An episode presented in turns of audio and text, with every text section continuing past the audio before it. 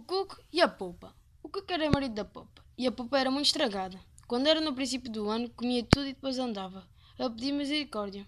Foi pedir uma vez à Melra para irem ambas pedir às formigas se lhes davam algum socorro e as formigas disseram para a Melra: Enquanto tu andaste de silveira em silveira, chelro, melro, melro, melro, chelro, ganharás pão para o inverno.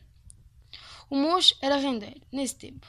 O Cucu mandou lá a mulher pedir-lhe um carro de pão. O rendeiro disse-lhe: Pois sim, eu empresto esse carro de pão, mas há de dormir cá esta noite, que eu, mãe, eu amanhã mando-te lá o pão pelos meus moços no meu carro e com os meus bois.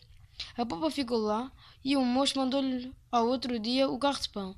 O Cucu, assim que o carro lá chegou, ficou com o carro, bois e tudo, dizendo que a mulher tinha ganho tudo. Nisto, o moço mandou obrigar o Cucu pelos bois e carro. Depois foram a juízo e o juiz deu-lhes de sentença o Cucu que andasse a publicar por esse mundo todo que era Cucu, porque o quis, e o moço que andasse de terra em terra em busca dos dois bois. Faz ele, bois, bois, a poupa que havia de andar recomendada às outras mulheres para pouparem, o que tinha a fim de não se verem obrigadas a ir pedir a mariolas como um moço. Guilherme Costa, 15 anos, Portugal.